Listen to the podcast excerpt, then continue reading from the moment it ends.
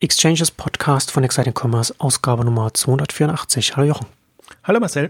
Heute wollen wir eine M&A-Ausgabe machen, also uns mit M&A-Strategien beschäftigen, auch gerade mit dem marktgestalterischen Potenzial, den man jetzt mit Übernahmen und Zusammenschlüssen man auch zunehmend sieht und auch an einige vorhergehende Ausgaben auch anschließen wollen, uns mit der Berlin Brands Group äh, beschäftigen. Auch nochmal mit Zublus an, an die letzte Ausgabe anschließend, aber ein bisschen aus einem anderen Blickwinkel. Und dann hinten raus noch ein bisschen spekulieren, was du auch auf Exciting Commerce schon geschrieben hast mit Etsy und äh, Redbubble, was da, was da vielleicht möglich wäre oder was da auch an anderen Stellen da bei den Marktplatzanbietern möglich ist. Aber zunächst zu unserem heutigen Werbepartner. Neocom. Mit KI-basiertem Guided Selling helfen Sie Ihren Kunden, das richtige Produkt zu finden. Die klassische Filternavigation in Online-Shops verwirrt viele Kunden. Wie soll ein Kunde zum Beispiel, der erstmals ein E-Bike kauft, beurteilen, welches Akkuvolumen er benötigt? Neocom bietet Guided Selling für Online-Shops wie zum Beispiel Fahrrad.de, Amorelie oder D-Max an. Kunden beantworten Fragen wie im Laden und erhalten laufend KI-basiert die wahrscheinlichsten Produktvorlieben ausgespielt. Bei Fahrrad.de hat der digitale Kaufberater von Neocom die Absprungrate um mehr als 60 Prozent gegenüber den Kategorieseiten reduziert. Und Amorelie schafft eine Click-Through-Rate von über 90 Prozent mit der Technologie von Neocom. Das Tool von Neocom ist in jedem Online-Shop integrierbar. Es werden keine zusätzlichen Produktdaten zusätzlich zu den vorhandenen aus dem Online-Shop benötigt. Wer auf die Landingpage geht unter www.neocom.ai slash exchanges bekommt dort eine kostenlose Erstanalyse. Auf der Landingpage kann man auch sich in einem Video anschauen, wie das ausschaut wie der, oder wie es aussehen kann. Ja, also ich wiederhole das nochmal. www.neocom.ai slash exchanges. Und im Workshop werden die Optimierungspotenziale ausgelotet und Ansatzpunkte für Guided Selling vorgeschlagen. Neocom. Mit Guided Selling helfen Sie Ihren Kunden, das richtige Produkt zu finden. neocom.ai slash exchanges. Ja, da wird es heute eine, eine, eine bunte Mischung werden die heutige Ausgabe, aber mit der thematischen Klammer den Markt gestalten, eben auch über, über M&A und über Übernahmen und potenziellen Player, äh, die da, die da zum Zug kommen können. Und da steigen wir mit der Berlin Brands Group ein. Frisches Unicorn jetzt, europäisches Einhorn. Ich finde, das, das hat sich so eingebrannt in die, in die Fachmedien. Einhorn! Das ist, äh, ich, ich kann da nur noch, ich kann da nur noch mit dem Kopf schütteln und mit den Augen rollen. Yes kommt, es kommt aber von, von den, von den PR-Leuten. Ja, natürlich, das und, ist ja so, das ist ja so drin. Weil man auch genau weiß, dass ja dann auch die entsprechenden Journalisten, Journalistinnen auch springen oder, oder die Berichterstatterinnen dann, dass, dass, dass das mal reingenommen der, wird. Der Witz hier ist ja, das ist ja auch so ein Pseudo-Unicorn, so wie About You, die hm. dann Millionen Dollar Unicorns, äh, Milliarden Dollar Unicorns werden und gar nicht mal auf Euro-Basis. Ja, ja. Ähm, das, das war bei Baut ihr schon so eigenartig, dass sie sich da als Hamburgs erstes Unicorn präsentiert hatten, partout, und jetzt bei Berlin Brands Group ähnlich, weil auf Eurobasis werden es dann halt so 800 Millionen sein, also eine der, der beteiligten ähm, Corporate Finance ähm, Agenturen, hätte ich jetzt fast schon gesagt, ähm, äh, Player, der hat sich da ein bisschen verplappert in der PR-Mitteilung, weil das kommt nämlich genau nicht so raus. Sie haben sich so als Unicorn so präsentiert, dass man das Gefühl haben könnte, das wären jetzt mindestens eine Milliarde Euro. Aber beim Umsatz von 330, das wäre schon eine extreme äh, extremes Multiple, was, was sie dann hätten. Aber gut, also das muss offenbar sein und das ist natürlich, also das muss offenbar auch deshalb sein, weil gerade Berlin Brands Group ist ja auch auf Übernahmekurs. Die wollen ja die ganzen Amazon-Marktplatzhändler äh, ja. für sich begeistern. Da muss man sich ja. immer ein bisschen größer präsentieren ja. wahrscheinlich, als man ist. Deswegen auch 700 Millionen Dollar jetzt zusätzlich reingeflossen. Das ist auch so eine obskure Zahl, weil da ja immer die, also sowohl Eigenkapital als auch äh, Darlehen, Kredite, Wandel, was weiß ich, äh, ähm, drin ist, was sie eben dann auch zur Übernahme zum Beispiel ähm, verwenden. Also das war eine ganz eigenartige äh, Pressemitteilung wieder in dem Kontext und der Übernahmepreis ist ja nicht bekannt gegeben worden.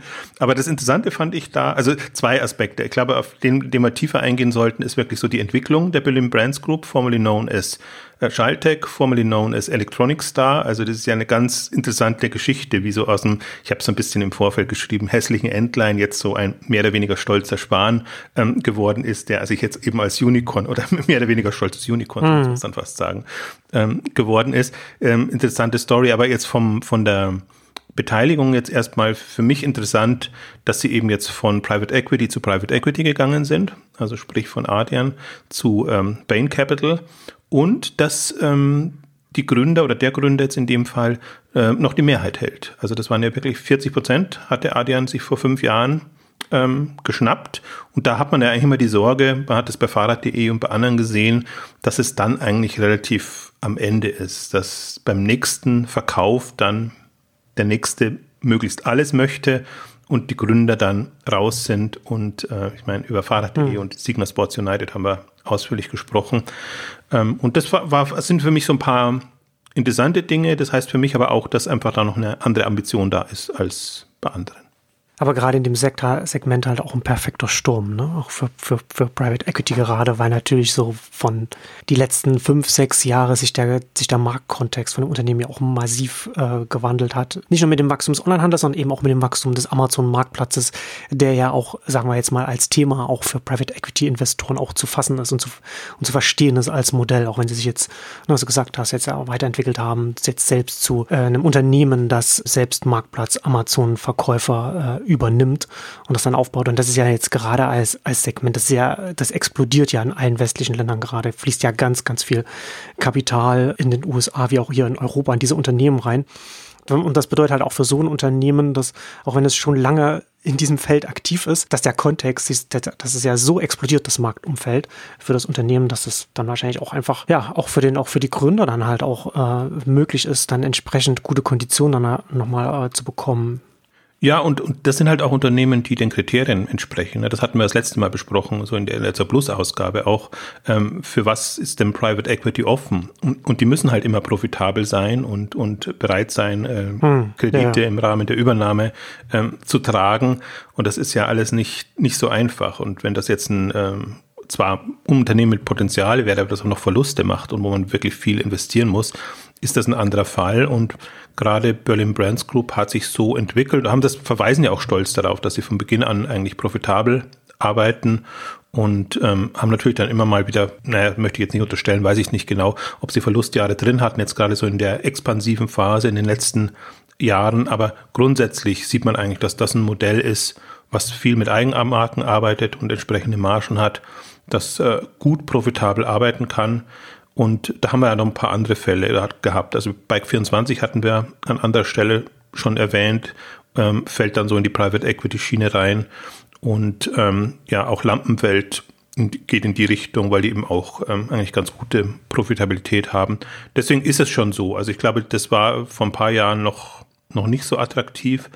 Mich hat es zum Beispiel bei, wenn wir mal ein bisschen zurückgehen, so ein bisschen historisch, ähm, mich hat total gewundert, dass mhm. ähm, Berlin Brands Group oder damals Schaltec auf Private Equity gesetzt hat, weil für mich wäre das genauso gut ein, hätte das ein VC-Wachstumsmodell ähm, sein können.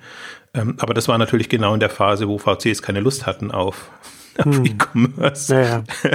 Das ist, das ist ja dann die, die Krux immer. Und deswegen freut mich das eigentlich jetzt so zu sehen. Ich meine, jetzt hat man ja auch wieder eine, eine Umsatzorientierung. Sie sind bei 70 Millionen rein.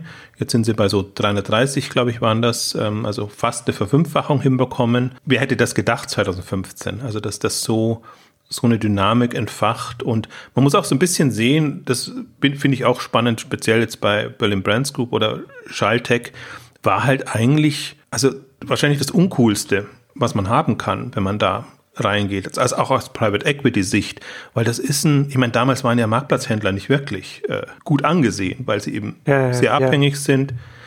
Und dann Schalltech mit einer unbekannten Marke und also schon natürlich super motivierten und, und tollen Gründer. Und ähm, wenn man, wenn man mit ihm spricht, mit äh, Peter Schaljawski, jetzt um, um auch den Namen mal erwähnt zu haben, ähm, dann ist das natürlich nochmal was anderes. Aber nur die Firma, wenn man sieht, dann Schalltech, ja, was ist das? Was machen die? Und dann haben sie so, in Anführungszeichen, eigenartige Marken, kommen aus dem DJ Bereich jetzt am Anfang. Also das war schon, finde ich, eine wagemutige Geschichte, die sich voll ausgezahlt hat, weil man dann eben auch sieht, wie man sich strategisch weiterentwickeln kann, wie man die Marke dann auch so umbranden kann, dass es halt jetzt sehr viel mehr hermacht. Und ich glaube, jetzt, ähm, es, es klingt wahrscheinlich auch ja, glamouröser, als es vielleicht ist als Berlin Brands Group. Also haben, mhm. haben sie schon sehr, sehr, sehr geschickt gemacht. Und ähm, aber da bin ich, ähm, also da Respekt. Also ich finde auch, ich bin ja ohnehin so ein Freund davon, eigentlich die eher das Potenzial sich anzugucken, wenn man so ein Unternehmen hat und nicht jetzt den coolsten, tollsten, gehypten Startup-Unternehmen äh, nachzurennen, wo meistens ja mehr die Fassade eigentlich das Thema ist und das die Bewertung treibt und die PR und, und alles, was damit zusammenhängt, sondern ich bin immer und könnte auch da immer sehr schwärmen, wenn ich dann so gestandene Unternehmen sehe, aus sich heraus gewachsen und eigentlich so, wo du merkst, da ist so der, der Drive des Gründers und, oder des Gründerteams, dass das, was es ausmacht. Also das ist schon eine, eine interessante Entwicklung da. Vielleicht noch ein paar Zahlen. Äh, Sie haben jetzt 14 Marken. Interessant, was ich in, was ich in dem Kontext dann auch gelernt habe, das war, war mir von der Verteilung, von, von den Umsatzverteilungen im Portfolio nicht klar, dass Sie mit Klarstein das äh, Küchengeräte macht, über 50 Prozent der Umsätze. Klarstein nicht? Nee, nee, nee. Ich habe da offensichtlich lange keine, ich hab so, keine weißt du, was mein, Küchensachen was, auf Amazon kaufen müssen. Was mein tollstes Erlebnis mit Klarstein war, ist, als ich, als ich mal nach Vietnam geflogen bin und dann ja die Touristen immer westliche coole Produkte mitbringen, ähm, um, um zu Hause einfach okay. Äh, für, für, Geschenke oder wie auch immer. Und dann habe ich plötzlich am, am, am Flughafen in, in Vietnam, in Hanoi, gesehen tatsächlich, dass äh, Klarstein äh, also verpackte Produkte dann da war. Dann dachte ich mir, hm. hui, siehst du, wenn du das mal geschafft hast und, und so, so wahrgenommen wirst, dann muss das, muss das was anders sein. Aber es ist natürlich so, deswegen, man, man muss es nicht kennen, aber ähm, ich glaube, das ist so die Marke, die sie am, am, am besten aufgebaut haben und die das ganze Segment jetzt äh, repräsentiert. Ja, Genau, insgesamt, was Sie sagen, 3700 Produkte über Ihre 14 Marken verteilt.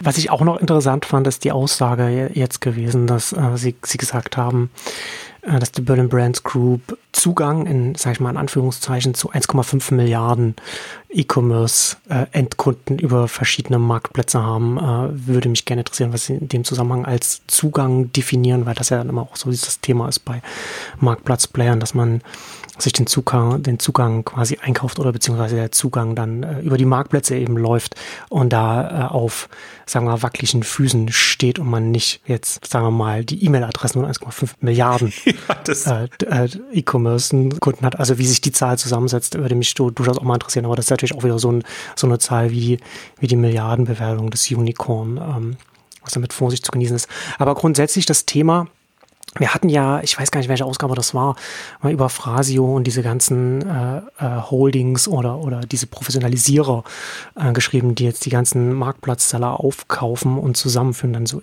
auf Synergien setzen und auf eine auf professionellere Strukturen. Und wir waren damals ja jetzt nicht so super angetan von dem ganzen, von dem ganzen Modell. Ich bin nach wie vor der Meinung, dass, dass diese, dass gerade Amazon ein schwieriges Umfeld ist für, für so ein Unternehmen, weil je größer es wird, desto größer, das kann es durchaus auch ein Dorn im Auge von Amazon werden werden wie Amazon damit umgeht als Marktplatzprovider. Mal gucken, das können dann auch ganz viele Sachen sein, die man so nicht äh, zwingend mitbekommt, was das was die äh, Empfehlungsalgorithmen der einzelnen Produkte angeht. Das hat man ja überhaupt nicht äh, in dem Kontext dann im, in der eigenen Kontrolle. Aber grundsätzlich äh, muss ich sagen, dass ich mittlerweile meine, meine Position ein bisschen geändert habe, weil äh, so viel Geld hier reinfließt, so viele äh, ja, Aggregierer von Marktplatzsellern jetzt da sind, auch miteinander konkurrieren, das ganze Segment professionalisiert und da auch extrem viel Potenzial jetzt auch da ist, auch auf der auf der Softwareseite zum Beispiel, da das, das nochmal weiter zu, ich will nicht wieder professionalisieren sagen, sondern einfach zu verbessern, die, die Strukturen weiter zu stärken. Und das wird einfach die, die äh, grundsätzlich die komplette Verkäuferseite auf den Marktplätzen wird dadurch jetzt super schnell professionalisiert, weil auch so viel Geld reinfließt und diese, diese Unternehmen Strukturen aufbauen, was auch gut für, den ganzen, für das ganze Marktplatzsegment insgesamt ist, weil natürlich dann auch professionellere Verkäufer dann auch äh, Marktplätze allgemein dann auch stärken. Also den Amazon-Marktplatz natürlich, aber auch ähm, andere potenzielle äh, Newcomer dann auf dem Feld. Also das ist schon sehr interessant, was da für eine Dynamik reingekommen ist. Ähm, auf der anderen Seite, was eins, eins noch zu dem, die, was ich noch dazu noch, noch anmerken möchte, ist, dass natürlich dann ganz viele von diesen Aggregierern dann äh, auch um die eigenen Kostenstrukturen auch möglichst niedrig zu halten, in erster Linie dann auch erfolgreiche Verkäufer oder Marken aufkaufen, die auf FBA setzen, womit sie dann sich selbst natürlich dann auch ein bisschen von Amazon abhängig machen und nicht einfach von Marktplatz zu Marktplatz dann wechseln können. Auf der einen Seite äh, nachvollziehbar, auf der anderen Seite auch, ja, weiß, weiß ich nicht, wie, wie sich das langfristig dann entwickeln wird. Aber so grundsätzlich finde ich diese rasante Dynamik, die da jetzt auf der Verkäuferseite drin ist, eben durch die Übernahme und durch das ganze Geld, was da jetzt, was da jetzt in, in den westlichen Ländern hier überall reinfließt, schon sehr faszinierend. Ja, schön, wenn ich deinen Optimismus teilen könnte. Also ich befürchte halt so ein bisschen, dass das Geld noch alles in die Übernahmen fließt. Also das ist wirklich nur ein, hm. ist schon ein M&A-Play natürlich dann. Also wäre es tatsächlich schön, wenn das in Professionalisierung und Strukturen, Software, Technologie etc. Äh, fließen würde. Ja. Ich glaube aber jetzt mal, und da muss man Berlin Brands Group vielleicht ein bisschen ausnehmen, weil sie ja bewusst anders positioniert sind und sich auch anders ähm, präsentieren. Ähm, bei den anderen ist das eine reine Finanzgeschichte und deswegen bin ich nach wie vor sehr, also für mich ist das zu simpel, zu, zu, zu banal. Also ich folge deiner Argumentation, sowohl von der Größe, also ich würde auch andersrum argumentieren, dass ich sage, wenn ich, wenn ich größer bin, bin ich mächtiger und habe einfach andere Hebel und muss mich nicht immer von Amazon über den Tisch ziehen lassen bei, bei jeglichen, äh, jeglichen Themen. Also ich glaube, das ist schon beidseitig. Und ich tatsächlich würde ich mir wünschen, das wäre ja gut, einfach dann zu, eine Professionalisierung auch ähm, unter der Haube, sage ich jetzt mal, äh, zu sehen. Weil das ja letztendlich, was da ja entsteht, ist ja nicht ein neue Händler oder so, sondern die die sagen ja auch, sie, sie kommen ja aus einer Herstellersicht heraus. Also sie wollen ja neue, neue Markenhersteller, ähm, Konglomerate, wie auch immer, ähm, da werden. Aber gibt's gibt's ja auch ähm, genügend jetzt im, im klassischen Bereich. Und ja, also deswegen, ich bin, also meine Begeisterung hält sich nach wie vor in Grenzen und ich, ich sehe das Ja, meine, meine auch, also nicht, nicht falsch verstehen, meine hält sich auch in Grenzen. Es hat sich nur ein bisschen gedreht äh, durch die, durch die ganze Dynamik, die da jetzt reingekommen ist. Also ich bin halt weiter argwöhnisch, was ja. dieses ganze Geld, also weil das ist wirklich, ich weiß nicht, wie weit ich mich da jetzt wieder vorwage, hm. aber dummes Geld in ein ach, banales Thema. Jetzt haben wir, ich hab, wir haben ja zwei Themen, wo, wo diese Milliarden gerade reinfließen. Das und Quick Commerce als, als Thema. Äh, ich bin ganz klar Fraktion Quick Commerce, nicht, nicht weil das da nicht verbrannt wird, wahrscheinlich noch viel mehr verbrannt wird als im, im anderen Bereich, sondern weil das wenigstens den Markt vorantreibt und, und, und eine, eine andere ja, Substanz dahinter ist. Und das ist so ein bisschen der möge der Beste gewinnen mhm. Feld. Das andere ist halt, das ist sehr, sehr klassisch. Und, und im Grunde, also die treiben halt die Preise gegenseitig und es ist ein super schwierig. Alle haben, dass, wenn du mit denen sprichst, wir hatten ja auch unter anderem Berlin Brands Group im K5 TV, alle haben ganz ausgefeilte Wege, um die Unternehmen zu finden und überhaupt also zu identifizieren und dann in Verhandlungen einzutreten, wobei das hilft ja nichts, weil wenn die Händler wissen, dass da eine ganze Palette da ist, dann werden sie auch mit vielen verhandeln, hoffe ich doch, und, und da das äh, meiste, meiste rausschlagen. Also deswegen ist das so, das ist so, ach, das, das finde ich immer so schade, weil, weil das ist so das, einfachste, banalste und, und ähm, deswegen, ich versuche es auch zu meiden bei, bei Exciting Commerce und andere berichten ja über jeden und es gibt auch mhm. jetzt diese ganzen Übersichten und natürlich über das Geld reinfließt und weil die VCs natürlich und die Kapitalgeber auch, auch Interesse haben. Aber das ist wirklich für mich jetzt erstmal das unspannendste Feld, was, wenn man jetzt so überlegt, was passiert gerade und wie sieht die Zukunft aus, ne? Weil das, da ist kein, wenn es nur wenigstens D2C wäre, also, dass man das Gefühl hätte, okay, das sind jetzt noch Marken, die auch irgendwie eine, eine User Experience ja. und eigene User Interfaces etc. machen, sondern das hängt komplett von Amazon ab, also größtenteils. Und deswegen muss ich auf den Punkt zurückkommen, wo du sagst, Zugang zu, zu Marktplätzen. Das ist ja im Prinzip auch ein bisschen was, was die Berlin Brands Group unterscheidet oder versucht, sich anders zu positionieren, dass sie eben sagen, wir sind nicht nur Amazon-Händler, sondern wir haben eben Zugang zu den ganzen anderen äh, Plattformen, Marktplätzen ja. etc. Aber das ist, ist, natürlich sehr fluffig, aber das kann ein Argument sein, ähm, dass man sagt, okay, wir sind jetzt nicht in dem harten Amazon-Wettbewerb, sondern wir, im Grunde sind sie ja auch global aufgestellt, international unterwegs und ähm, können eben grundsätzlich alles bespielen mit, mit ihren Pro Produkten. Und ich glaube, wenn man jetzt so ein, gerade in Richtung Markenaufbau denkt, ist das schon eine andere Positionierung. Und ich ist auch deshalb noch anders, weil es weil es kein künstliches Konstrukt ist, sondern es ist ein gewachsenes Unternehmen, das im Prinzip die Kompetenz in dem Bereich aufgebaut hat und jetzt sagt, okay, verbündet uns euch mit uns, dann habt ihr die, die es auch von der Pike auf gelernt haben. Hm. Ähm, und bei den anderen habt ihr zwar auch quasi lauter einzelne Marken und Händler und dann die, den Überbau, die Experten, weiß gar nicht, wie ja. die dann die meisten Aber, kommen. Sagen wir mal so, da kommen jetzt viele Quereinsteiger in das Thema rein. das, ist, das ist das schöne Wort. Ja, du hast dann in dem Zweifel dann auch immer die, die, die besten Worte. genau, also da weiß man jetzt auch nicht, wie, das ist schön formuliert, ja. Da möchte ich jetzt gar nicht mehr tiefer eingehen, glaube ich. Ja, nee, aber ich sehe, ja, ich das grundsätzlich auch alles so. Ich, ich glaube, von, vom Zeithorizont her glaube ich, dass wir jetzt durch diese, durch dieses viele Geld, das da jetzt reinfließt und diese, diese Konkurrenz auch zwischen den, den Aufkäufern, den Aggregatoren jetzt auch äh, auf der SaaS-Seite, also Software Service B2B, da glaube ich dann auch in den nächsten Jahren dann relativ zügig dann auch da was passieren wird, was, äh, was durchaus auch interessant äh, werden kann.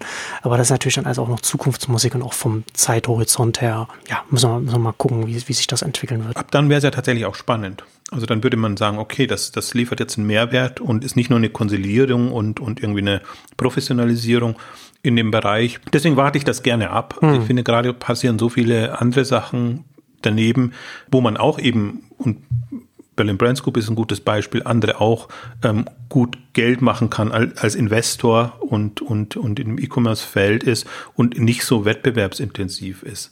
Also vielleicht noch, noch ein paar Anmerkungen jetzt, ähm, bevor wir dann tatsächlich, wir sprechen doch immer ausführlicher dann über die Themen, als wir uns vielleicht vornehmen, bevor wir dann weitergehen müssen. Also wenn man halt mal, mal sieht, das fand ich halt jetzt wirklich das, das Interessante. Also ich habe bewusst vorhin noch Electronic Star erwähnt, weil im Grunde war Schaltech schon auf den frühen Live-Shopping-Days, haben Versuche hm. gemacht mit, mit Live-Shopping-Themen, äh, also deswegen ist da der, der Draht auch schon relativ äh, früh entstanden, haben auch das ein oder andere dann übernommen in der der Welle damals, also es war Mitte der, Ende der, der Nullerjahre. Und dann haben sie eben sozusagen ihre Marken-Marktplatzstrategie, also eigene Marken entwickeln und ja auch ausgefeiltere, also das sind gerade Klarstein und so, das sind ja alles so, so Produkte, wo ein bisschen auch Tech-Kompetenz mit Branding-Kompetenz ja. zusammenkommt, sage ich jetzt mal. Also nicht die einfachsten Sachen und, und sich da einfach eine Infrastruktur aufgebaut, Produktion und, und ähm, die Marken eben weiterentwickeln, aber eben trotzdem so nach dem, was, was nachgefragt wird, eben bei, bei Amazon und bei den Marktplätzen. Und ähm, deswegen finde ich auch da sind sie einer der ersten oder sagen wir mal professionellsten und glaube, das waren sie auch oder nicht glaube, sondern das waren sie auch schon 2015 eben als, als Arian da rein ist. Insofern war das ein vernünftiger Schritt für der, für jemanden, der das sieht, also hm. ich glaube aber, es ging gar nicht um die, um die Vision vielleicht, sondern eher um die Kennzahlen, die, die sicherlich auch damals nicht, nicht schlecht aussahen. Und wenn man sieht jetzt, wie sie sich weiterentwickelt haben, Logistik weiterentwickelt haben, Marken weiterentwickelt hat, haben, also dann ist das also für mich eine faszinierende Leistung innerhalb der letzten fünf Jahre. Und ich betone immer die fünf Jahre, weil das ist eigentlich keine Zeit, in, in der du das machst. Und da sieht man einfach auch diese Dynamik, die da, die da reinkommt. Und wenn wir jetzt über die ganzen Marktplatzhändler sprechen, dann war das damals wirklich ein ungeliebtes Kind im, im, im Grunde. Ähm, und, und jetzt sind es die mehr oder weniger coolen Jungs, zumindest in dem einen, einen Segment. Und äh, vor allen Dingen auch für mich so ein bisschen die, wo jetzt eben dann das ganze Influencer-Segment und andere nachkommen. Also die ja im Prinzip auch Marken dann aufbauen, jetzt vielleicht nicht mehr unbedingt für die Marktplätze, sondern für, für eben die, die Social Media Plattform, Instagram etc. und Co. Also wo man eben auch sieht, dass, dass dieses äh, ja, ungeliebte Segment einfach dann plötzlich ähm, heranreift, sich professionalisiert und ganz anderes Standing hat, ähm, als man das eingeschätzt hätte, als man sagt, ich bin, ja, also ich muss wirklich nochmal betonen, also abhängiger, Amazon-abhängiger Anbieter quasi ja. und äh, voll dem ausgesetzt. Also deswegen finde ich schon sehr, sehr, sehr faszinierend und ich glaube, wenn man es an dem einen Unternehmen ähm, festmacht, ist das nochmal was anderes, als wenn man jetzt an dieser ganzen wilden Welt. Ja, die, die Frage ist ja letzten Endes bei dem Segment immer, wie sehr sind die Marken, die da gekauft werden, wirklich Marken? Und bei, bei Klarstein hast du ja schon so gesagt, da kann man schon sehen, dass, das, dass da schon auch eine Marke ist. Und wie fair, wie sehr ist es, was wir da in der anderen Ausgabe auch schon mal gesagt hatten, sind es einfach nur gute Suchergebnisse in der Amazon-Suche, also gute Positionierungen da. Ne? Also was kann dem Umfeld entwachsen und was und was nicht. Und das ist dann, glaube ich, schon da, an der Stelle trennt sich schon viel die Spreu vom Weizen. Ich glaube, Marken werden es auch nie sein im, im klassischen Sinn, sondern Anker ist ja das, das Vorbild. Ja, kann, das ist genau das, das Vorbild, dass das, das, das kann ja durchaus passieren, aber das, das ist ja nicht gegeben, dass das passiert. Ja, und muss auch nicht sein, weil das ist ja gerade das Schöne, dass, dass du ja. über die, die ähm, Features und, und, und vielleicht auch Design und, und andere Merkmale letztendlich ähm, davon lebst. Und das, das wäre wirklich dann die Kür, wenn man da jetzt quasi das nächste Sony oder nächste Samsung oder keine Ahnung, irgendwas äh, daraus entstehen würde. Das würde mich sehr erstaunen. Ich glaube, das, das kommt aus einer, aus einer anderen Richtung heraus. Aber dass man gut hochmarschige oder gutmarschige Produkte da im mehr oder weniger Direktvertrieb, also wenn man mhm. Marktplatz als Direktvertrieb äh, sehen will, also anbieten kann, dann ist das schon auch ein, ein Segment. Also ich, ich sehe es ein bisschen aus Margensicht. Das, das ist die große Herausforderung.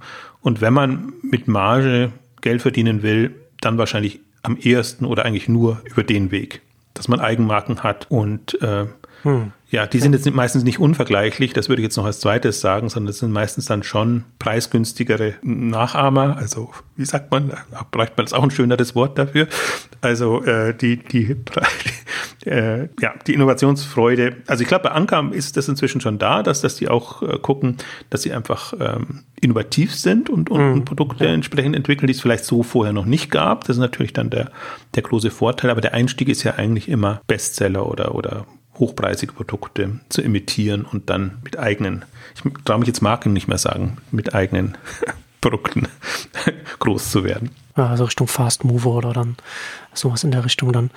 Äh, ja, lass uns zum nächsten Segment kommen und zwar äh, anschließend an unsere letzte Ausgabe wollen wir nochmal über, äh, nein, nicht über Zug Plus, sondern eher aus der anderen Richtung sprechen, sondern über die Du hast es im, im Vorgespräch hast du es Firmenjäger genannt, also was da. Ja, es ist ein bisschen. Die, die, oder vielleicht sollte man auch sagen Schnäppchenjäger, weil es auch ein bisschen um unterbewertete Online-Händler geht.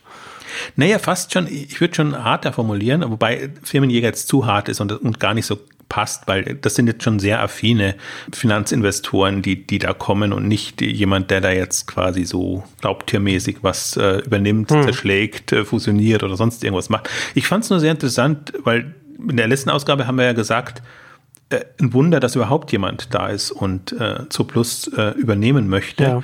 Und äh, jetzt hat sich eben EQT, also der erste Investor war, war Hellman und Friedman und jetzt EQT als, äh, ich bin immer, weiß nicht, ob man es Equity ausspricht, aber EQT, wenn man mal die, die Buchstaben nimmt. Und die sind ja auch sehr, sehr präsent. Die waren eben auch bei, bei Fahrrad.de ähm, drin, bevor es, an Signer ging. Also die sind schon affin jetzt, was das Segment angeht. Und ich würde es jetzt auch nicht als Firmenjäger per se bezeichnen, sondern ich finde interessant, wenn dann so ein Bieterwettkampf entsteht. Und ähm, das hätte ich zum Beispiel nicht erwartet jetzt in dem, in dem Kontext zu Plus, sondern ich dachte, das wäre jetzt sehr smooth, dass die einfach ein Angebot haben, das sehr attraktiv ist. Hm die Historie, wenn man die Historie bedenkt. Aber natürlich, und das war ja auch die Kritik, die kam, über die Bewertung kann man diskutieren, weil wenn man wenn man jetzt aus Potenzialsicht sagt und äh, selbst äh, Plus hat ja gesagt, sie wollen auf 3,6 ähm, Milliarden mit 2025 und dann sind drei Milliarden Bewertung natürlich wieder relativ günstig in Anführungszeichen.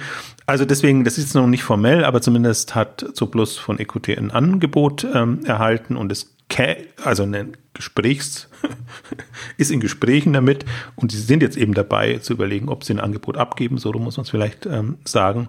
Und dann wird das tatsächlich nochmal spannend. Und ich habe mir nur gedacht, oder das war eigentlich der, der Auslöser, warum ich es gerne reinnehmen möchte, in, wollte in diese Ausgabe, was passiert mit unterbewerteten Unternehmen irgendwann im E-Commerce. Also bis jetzt konnten sich die alle noch so schön durchmogeln.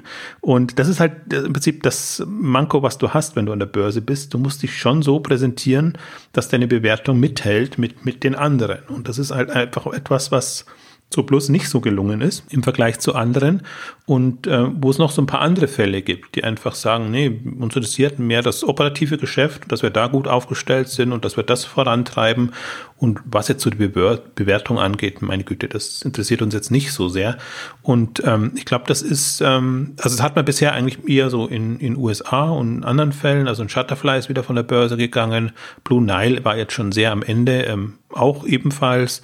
Also das waren andere Konstellationen, würde ich jetzt nicht unbedingt vergleichen.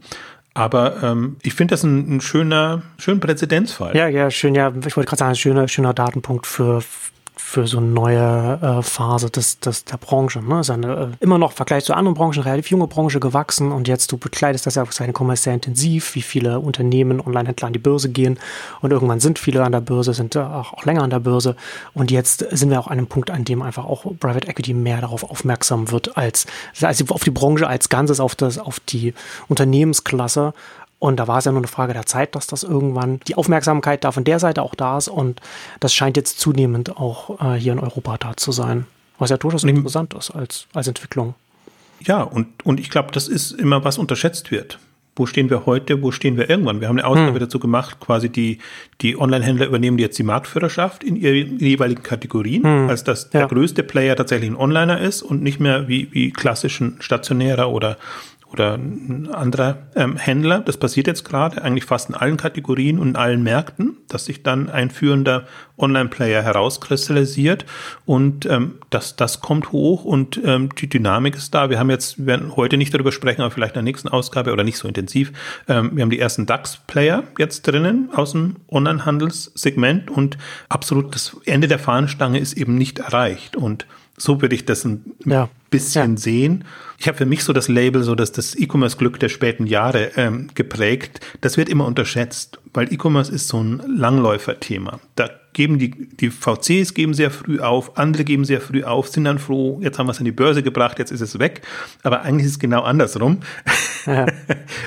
das, das, wenn man sieht, Mel Theresa war so das perfekte Beispiel dafür. Wenn man sieht, wie früh Burda da ausgestiegen ist, äh, wie das dann an Neiman Marcus gegangen ist und wie sich die Bewertung auch innerhalb der fünf bis zehn Jahre extrem entwickelt hat. Ja, was ja auch lustig ist, ne? wie man da so, wie man sich da so von dem, von dem jungen Alter der Branche noch so verleiten lässt, wie man das dann wahrnimmt, weil normalerweise ist ja Unternehmen, wenn es an die Börse geht, das ist quasi, wenn man jetzt, wenn, wenn Menschen aus dem Kindergarten kommt, ne? wenn das Unternehmen sein Kindergartenalter verlässt, an die Börse, da geht es ja dann eigentlich, die lange Phase des, eines Unternehmens sollte dann da erst losgehen und nicht an der Börse. Wir sind fertig. Ja, liegt aber auch daran natürlich, und das ist gerade noch die Herausforderung, finde ich, im E-Commerce-Segment oder im Handelssegment, im Tech nicht, weil im Tech geht man davon aus, du bringst ein Unternehmen an die Börse und es bleibt weiterhin ein Wachstumsunternehmen. Mhm. Im E-Commerce gehst du irgendwie davon aus, oder manche Finanzinvestoren oder Börsenanalysten sehen das ja auch so, achten dann sofort, sobald es an der Börse ist, auf das EBITDA-Ergebnis und wirft irgendwann Dividende ab und so ganz die klassische ja, ja. Sichtweise und haben eben dann nicht mehr diese, diese Wachstumssicht drauf. Und das ist ja meine Sicht ähm, auf, auf das Thema und, und deswegen ist das, ist das weiterhin auch an der Börse ein, ein, ein Thema für, für, für Wachstumsinvestoren, heißt, das heißt jetzt Fonds oder heißt, das heißt auch Privatunternehmen. Also das kann man, ich würde es halt nicht eins zu eins in die Tech-Schiene unbedingt immer äh, nehmen. Das ist gerade eine interessante Diskussion auch mit, den, mit dem äh, DAX-Aufstieg, ob da jetzt DAX-Unternehmen, äh, Tech-Unternehmen in den DAX aufgestiegen sind. Für mich sind es halt E-Commerce-Unternehmen und äh, natürlich ein Zalando sehr technologisch. Ähm, Hello, HelloFresh, weiß ich nicht, ob das ein äh, Tech-Unternehmen ist, aber auf jeden Fall sind es Wachstumsunternehmen und, und das ist etwas, ähm, was, glaube ich, extrem unterschätzt wird in dieser ganzen Entwicklung. Also die Marktführerschaft einerseits, die jetzt kommt und welche Möglichkeiten dann daraus entstehen und die Dynamik, die wir jetzt auch speziell in dem Jahrzehnt haben und durch Corona getrieben natürlich nochmal haben. Also deswegen verstehe ja. ich auch gut, wenn, wenn sich jetzt jemand zu Plus schnappt ähm, oder ich kann nur jedem empfehlen, hätte jetzt was gesagt, sondern ich würde auch. jeder sollte sich ein Zuplus anschaffen. jeder sollte sich, jeder sollte sich da angucken, was, was sind noch die Unternehmen, die äh, Faktor 5, Faktor 10 an, an, an Umsatzpotenzial haben, weil das wird passieren in den, in den kommenden Jahren. und, äh, und das ist, gut, das, das ist jetzt meine Sicht auf, auf den Markt und ich habe aber das Gefühl, dass, dass jetzt eben genauso durch so einen Bieterwettstreit, und da kann man ja wirklich dann diskutieren, was ist ein Surplus wert mhm. und was bin ich bereit für das zu zahlen, nicht aus der Historie heraus, sondern aus der Potenzialsicht heraus. Was kann aus Zuplus werden? Ich hatte ja mal die Hypothese, auch kommen wir gleich ein bisschen in spekulativeren Bereiche rein, äh, was wäre, wenn Zuplus und Ocado sich zusammenschließen würden? Das wäre auch eine, eine tolle Kombination, sowohl geografisch als auch von den Kompetenzen. Ähm, jetzt ist Okado in eine andere Richtung gedriftet und Zuplus hat in der Richtung ohnehin keine Ambitionen gehabt. Aber das muss nicht nur im Segment bleiben, sondern ich, wir haben, hatten eine ausführliche Zuplus-Ausgabe auch gemacht, wo wir ein bisschen rausgearbeitet haben, auch was sind eigentlich die Kompetenzen von Zuplus. Und mhm. haben wir über die dezentrale ja. Logistik gesprochen, wo sie sehr weit vorn sind. Da haben wir gesprochen darüber, dass sie eben die Lieferanten nicht mehr über einen Zwischenhändler an Zuplus liefern, sondern direkt. Also dass sie auch die Ambition haben, wirklich die, die, die Warenströme zu verkürzen und äh, zahlt ja auch auf das ganze Thema Nachhaltigkeit etc. ein. Das können sie eben durch die dezentrale Logistik machen, dass, dass sie das äh, also dass sie da auch flexibler sind. Wenn ihnen ein Markt wegbricht, äh, können sie beim anderen arbeiten. Und wenn ihnen ein Logistiklager wegbricht zum Beispiel, können sie über die anderen immer noch gut, mit ein bisschen mehr Zeit natürlich, verschicken. Also das muss man schon auch mal herausstreichen, ähm, welche Potenziale und Möglichkeiten zum Plus da noch hat.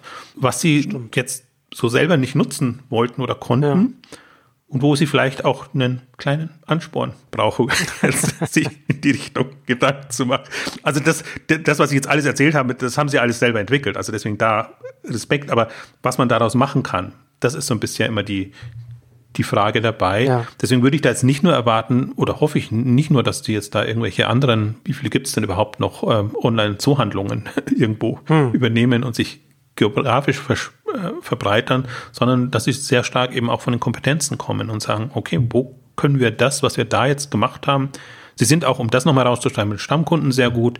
Ähm, sie sind halt auch bei den vergleichsweise günstigen Produkten, schweren Produkten zum Teil auch sehr gut, also sehr effizient, äh, wenn es darum geht, das ähm, entsprechend zu verschicken. Also lass mal einen Zalando das, das zur Plusgeschäft machen. Das wäre, ging überhaupt nicht. Also sie würden Verluste machen ohne Ende. Und das ist schon ähm, eigentlich bemerkenswert, dass, dass Zooplus eigentlich einer der schwierigsten Kategorien ähm, sich da so einen Stand erarbeitet hat und ähm, da eigentlich jetzt auch gut positioniert ist, um das entsprechend weiterzutreiben. Das kann man ja auch äh, in anderen Branchen gerade äh, auch beobachten. Also wenn wir zum Beispiel hier in Deutschland äh, Axel Springer anschauen, die haben vor, die sind ja auch vor, vor einer Weile an Private Equity gegangen, äh, um auch ihr international, ihre, ihre Übernahmen M&A voranzutreiben.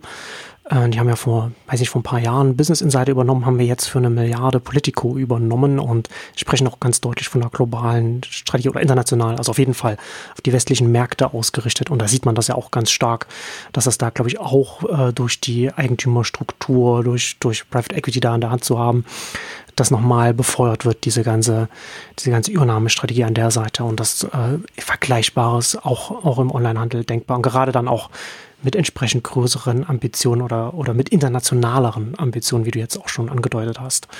Und Ambitionen und vielleicht Spekulationen auch zum Abschluss, wie ich am Anfang angekündigt hatte, wollen wir auch noch mal ein bisschen über, über Etsy sprechen. Die hatten wir ja auch in der Ausgabe 279 Etsy Depop und die Multimarktplatzstrategien darüber gesprochen, was ich ja nach wie vor eine, eine sehr spannende Entwicklung finde. Und du hattest jetzt auf Exciting Commerce quasi noch so ein bisschen spekuliert, welche Marktplätze denn ein Etsy noch übernehmen könnte und hast da unter anderem das australische Redbubble in den Ring geworfen. Also vielleicht eben als Update, weil jetzt gab es dann auch die Unterlagen, die Präsentationsunterlagen von Etsy, wo sie das alles nochmal sehr schön dargestellt haben. Einerseits so wie ihre Gesamtstrategie jetzt ähm, ist, hm. andererseits was sie für Kriterien haben, für potenzielle andere Übernahmen und dann auch, wie die einzelnen Player entsprechend aufgestellt sind. Also müssen wir jetzt nicht reingehen oder nochmal reingehen, wen, wen, das interessiert. Die Deep-Hop-Strategie, die Reverb-Strategie jetzt in dem, in dem Musikbereich. Und dann haben sie eben jetzt, war eher geografische ähm, Expansion, ich spreche es jetzt mal auf Deutsch aus, Elo 7, ähm, ein brasilianisches ähm, Unternehmen noch zugekauft. Das fällt jetzt gar nicht so sehr hm. rein. Ähm, aber damals hatten wir ja schon sehr gesprochen, was eben aus Etsy werden kann und in welche Richtung das, das gehen kann und uns auch ein bisschen versucht, ein neues Bild von Etsy zu machen. Also sowohl in der Kundenausrichtung, als auch da haben wir eben sehr fokussiert drauf, auch auf der technologischen Ebene, dass man eben sagt, alles, was Sie da an Payment, Advertising und sonstigen Lösungen haben, können Sie im Prinzip auf die unterschiedlichen äh, Marktplätze übertragen und ähm, müssen die gar nicht so bündeln, dass dann alles eins wird, sondern ähm, das ist eine sehr interessante, also eine andere Art von Dezentralisierung. Äh, das ist jetzt nicht das richtige Wort, aber. Das ist eigentlich eher, eher umgedreht, das ist ja schon eine Zentralisierung, aber was nicht die Endkunden sehen, eher so ein Backend. Ne? Also, also wir haben, ja. geschrieben, so Payment, so lässt sich zusammenführen, lässt sich. Das sind, das sind ja schon so klassische Synergien, die da, die da möglich werden, aber auch gerade wenn man als eine also eine Holding trifft es ja auch nicht, weil man ja schon auch an den, an den, die Angebote zusammenführen kann, aber als Konglomerat von, von vielen Marktplätzen ja auch die Möglichkeit hat, dann auch als ein größerer Player dann auch äh, in der Logistik gewisse Optionen hat, die, die kleine Marktplätze vielleicht nicht haben, was sie an ihren Verkäufern anbieten können oder was man da ganz viele verschiedene Richtungen, was wir da durchgesprochen hatten. Also da bei mir im, im, im Mitglieder-Newsletter auch nochmal so ein bisschen das Ganze aufgedröselt. Also letztendlich kann man sich ja genau auch angucken, was jetzt zum Beispiel Unternehmen, das mehrere äh, Social Networks hat, wie Facebook, ne? was, was sie, was, was da, was da gemeinsam läuft über Instagram und Facebook und so weiter. Äh, obwohl das, obwohl das für die Endkunden so, so separat ist, dass Facebook irgendwann an, anfangen musste, bei Facebook einzublenden, bei Instagram, damit die Leute überhaupt wissen, dass es, dass es äh, zu Facebook gehört, die, die Nutzerinnen. Äh, und so ähnlich, und das schon in vielen Bereichen, also zumindest auf einer, auf einer strategischen, abstrakteren Ebene übertragbar auf Marktplätze und auf Etsy. Ja, und die Kunden, um die Kundenansprache ging es mir jetzt. Also hm. die, die, User Experience und die Kundenansprache, die kann eben bei Depop mit Secondhand anders sein oder ein Fashion-getriebenes Angebot, ja. das, so wollen sie es ja haben.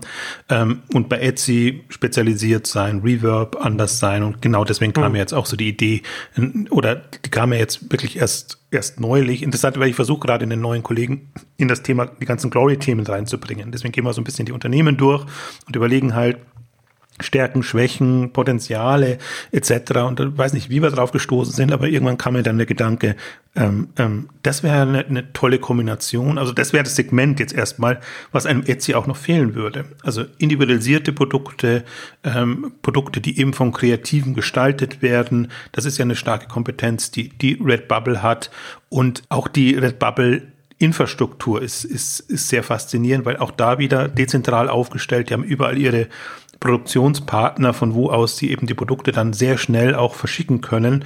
Und ähm, das ist äh, ja ja, das ist nicht eine Inhouse-Strategie äh, Struktur, sondern das ist eine, das sind Partner. Ich hatte mal, wir hatten mal eine, eine Unboxing Redbubble Ausgabe gemacht mit mit mit Sven zusammen. Was ich halt da so spannend finde, ist, dass Redbubble Plattform auf mehreren Ebenen ist. Den Künstlern, den mhm. Kreativen gegenüber, ähm, dass sie eben die Designs bekommen und das alles ausgestalten. Sie haben ja nichts selber. Also sie, sie, sie, sie akquirieren das über, über die Plattform und dann eben im Ausspielen auch. Also sie versenden im Grunde nicht selber, sondern haben immer über ihre Produktionsstandorte, wo die Produkte geprint, äh, mhm. gedruckt werden und, und dann eben auch verschickt werden.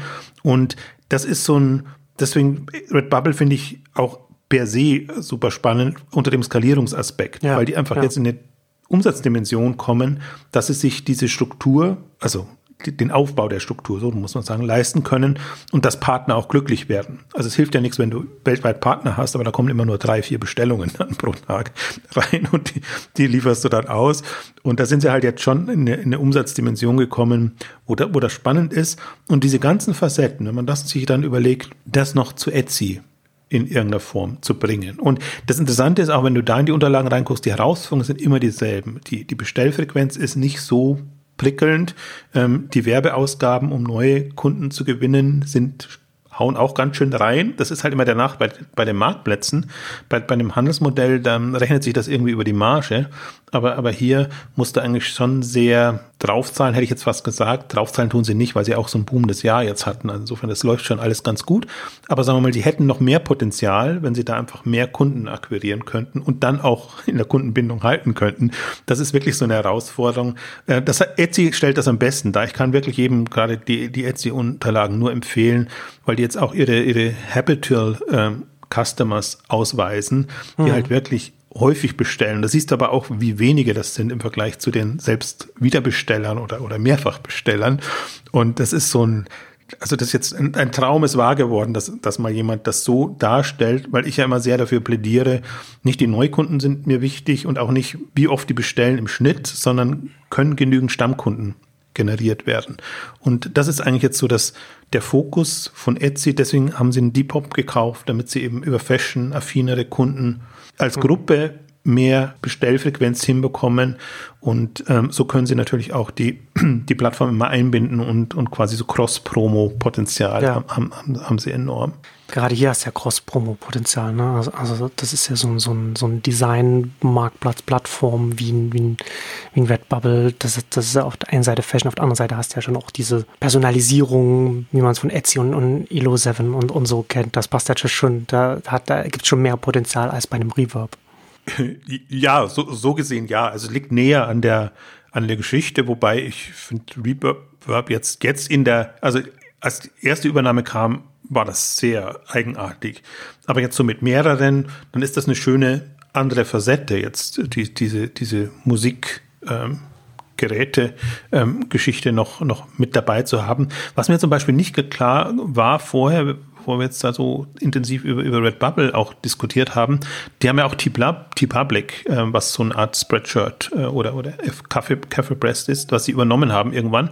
Und da bieten sie schon an, dass man quasi direkt mit den Designern Kontakt aufnehmen kann und sagt, okay, wir haben jetzt nicht die, die Designs da ähm, und das ist quasi dann ein Service, den sie, den sie den Kunden anbieten. Nimm direkt Kontakt auf zu dem Designer und dann bekommst du dein Wunschmotiv und ähm, das ist natürlich auch nochmal eine andere Facette und die fand ich liegt sehr nahe an dem Etsy-Logik, wo es ja eigentlich auch noch nicht mehr im Kern um Handmade geht, aber im Grunde schon, dass man eigentlich schon immer sagt, am besten soll es nicht nur einzigartig und besonders sein, sondern auch noch in irgendeiner Form äh, Handmade. Äh, also das weichen sie zunehmend auf und das, da glaube ich, können speziell die, die Etsy-Community kann da endlos diskutieren.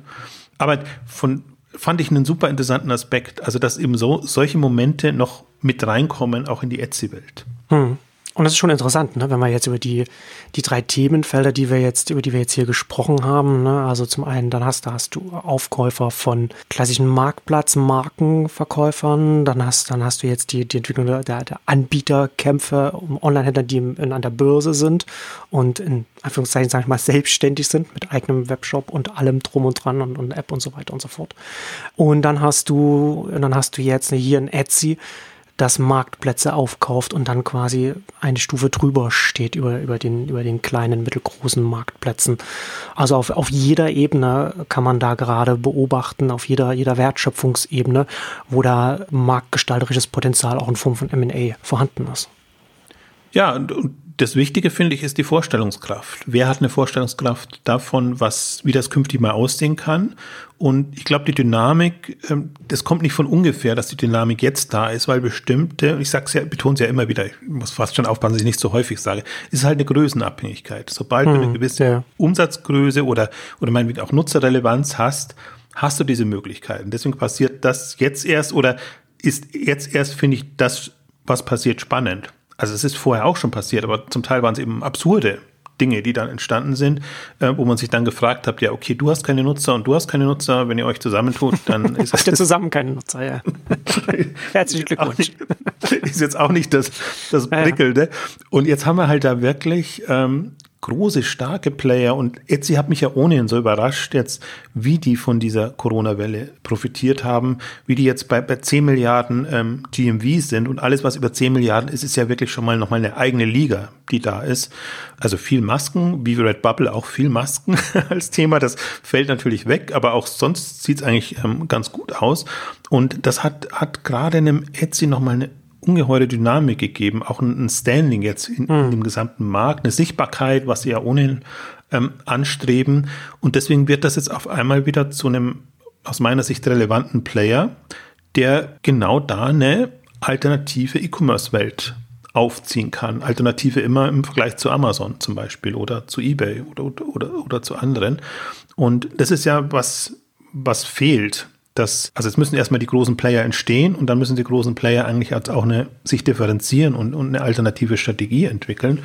Und deswegen ist, ist für, zählt für mich Etsy momentan zu den wirklich spannendsten Player und könnte mir da auch ohne Ende Gedanken machen, was daraus werden kann, weil sie sich eben, und das Interessante ist, sie haben sich nicht nur da verbessert, sondern auch alle Kennzahlen sehen jetzt super aus. Sie sind ja, sie waren ja wirklich in einem, einem Tal der Tränen, wo sie eigentlich äh, verzweifelt sind, weil ähm, über ihre Provisionen an sich, da konnten sie nicht recht, recht weit kommen.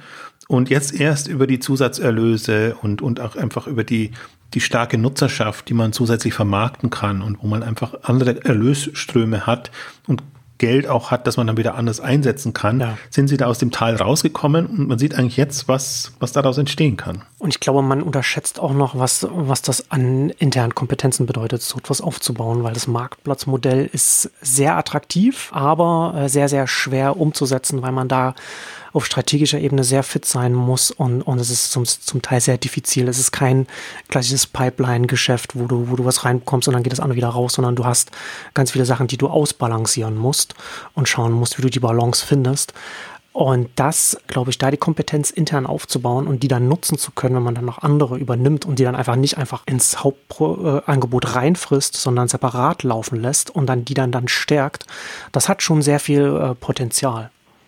Also ich glaube auch, dass jetzt, wenn wir nochmal auf das Thema Tech Company oder so zurückkommen, dass Etsy wirklich das mit das größte Potenzial hat, jetzt eine Tech Company zu bauen, mit mhm. diesen ganzen Aspekten, also auch Datengetriebenheit, äh, äh, Werbethemen, also im Prinzip hm. alles, was, was Amazon ja. auch so ein bisschen hat, ähm, aber auf eine andere Art und Weise und auf einer, ähm, ja, äh, also ich, ich habe immer noch kein besseres Wort als dezentral, also auf, äh, mit, einem heterogenen äh, hm. Marktplatz, ähm, Platt, Plattformansatz und ähm, auch da vier, fünf Jahre weitergedacht und um, bei Etsy nochmal darauf hinzuweisen, also sie waren ja wirklich, die sind an die Börse 2014, sind dann extrem abgestürzt, waren unter einer Milliarde bewertet und, und sind jetzt bei 28 Milliarden äh, Bewertung.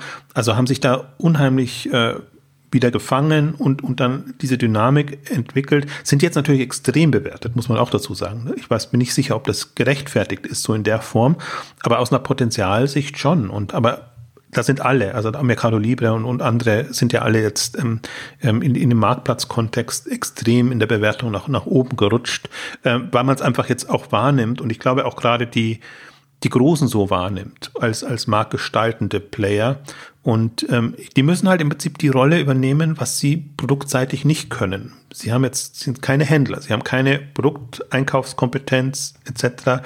Sie können versuchen, Partner zu gewinnen und, und es dadurch ein bisschen zu steuern. Aber sie können halt Markt gestalten, indem sie Technologie zur Verfügung stellen und es den Händlern einfacher machen, dann auch Kunden zu finden, gewinnen, behalten. Ähm, also deswegen da ist auch noch, ich bin ja nach wie vor noch, wenn wir ein bisschen abschweifen, äh, vielleicht in dem Kontext ist es, ist es erlaubt. Ich glaube nach wie vor, dass ein Etsy ein Shopify werden könnte, jetzt in dem, in dem Tech-Bereich und dass auch ein Etsy die Möglichkeit hätte, mit Influencern zu arbeiten und Influencer-Shops anzubieten und äh, hm, durchaus eine sympathische ja. Alternative werden könnte im Vergleich zu manchem anderen, der das jetzt eben auch versucht. Und das ist, das ist so die, im Grunde die, die Hypothese oder so konkret ist es nicht, aber zumindest die Gedanken, äh, die man sich machen kann, wenn man sich überlegt, wie, wie sieht ein Etsy 2025, wie sieht ein Etsy 2030 aus?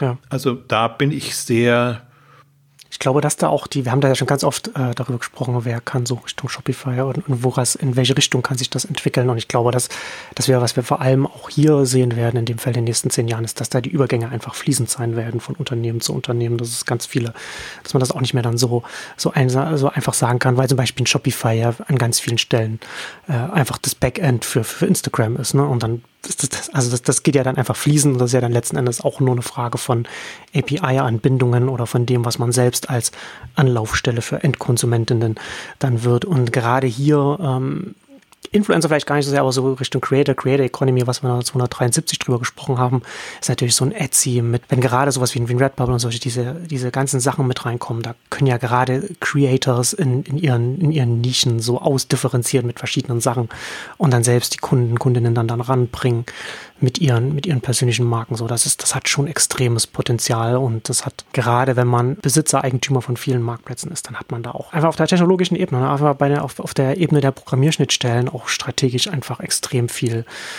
Spielraum. Ich glaube, vielleicht noch um einen Aspekt noch reinzubringen, wo man auch das, das Potenzial noch sieht, wohin sich ein Etsy entwickeln könnte, aber auch ein Redbubble, ist das ganze Fan-Thema, Fanprodukte, Merchandising in, in unterschiedlichster Variante. Also kennt man natürlich jetzt hauptsächlich aus dem Musik-Sportbereich, aber über die Influencer kommt das natürlich nochmal anders, ähm, anders rein, in, in eine andere aus einer anderen Richtung, ähm, dass, dass man da einfach auch eine Infrastruktur bietet oder eine Plattform bietet und das muss entweder das ist bekannt, dass es halt im Rahmen der, der Etsy-Welt ist, oder das sind halt dann die kleinen Stores oder, oder Ableger. Dann ist man wirklich eben Technologie-Provider in dem Bereich. Also dieses ganze Fansegment ist für mich auch noch ein absolut faszinierendes. Leider Fantastic, äh, nicht Fantastic, Fanatics ist noch nicht an der Börse, die das ja im, im Sportbereich äh, mhm. so extrem gut vorantreiben, auch wieder dauernd Geld einsammeln und die machen es aber auf einer professionellen Schiene.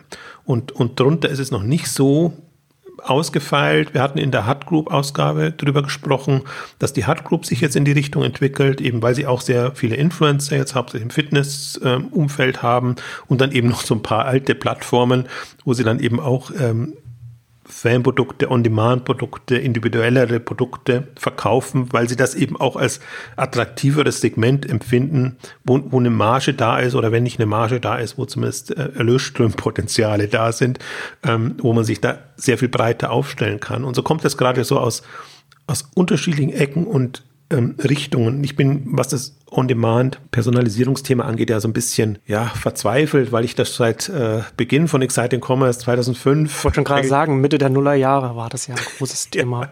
Mit Spreadshirt und mit ja, ja. allem, was da hochkam, wo ich mir da schon gedacht habe, meine Güte, das ist so ein so ein cooles Thema und spannendes und es muss nicht alles individualisiert sein, sondern durch diese Technologie on demand kannst du auch kleinere Kollektionen, kannst du ganz andere Ansätze ja, genau. produzieren, andere Ansätze fahren.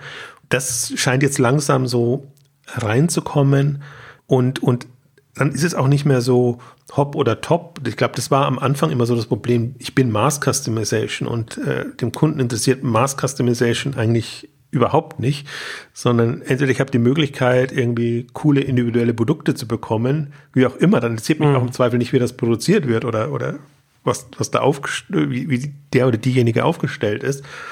Und das, deswegen, ich bin da nach wie vor bullish und man merkt ja auch, da kann ich mich auch richtig schön reinsteigern in, in diese, diese Thematik und bin eben fasziniert, von welchen unterschiedlichen Seiten das jetzt kommt. Und Redbubble muss jetzt nicht unbedingt mit Etsy zusammengehen. Ich finde, Redbubble per se ist auch noch sehr stark inzwischen geworden und ähm, gerade jetzt sind sie so bei 400, 500 Millionen. Muss immer aufpassen, australische Dollar äh, präsentieren sich die immer, ähm, wollen jetzt auf eine Milliarde australische Dollar, das sind halt dann. Unicorn.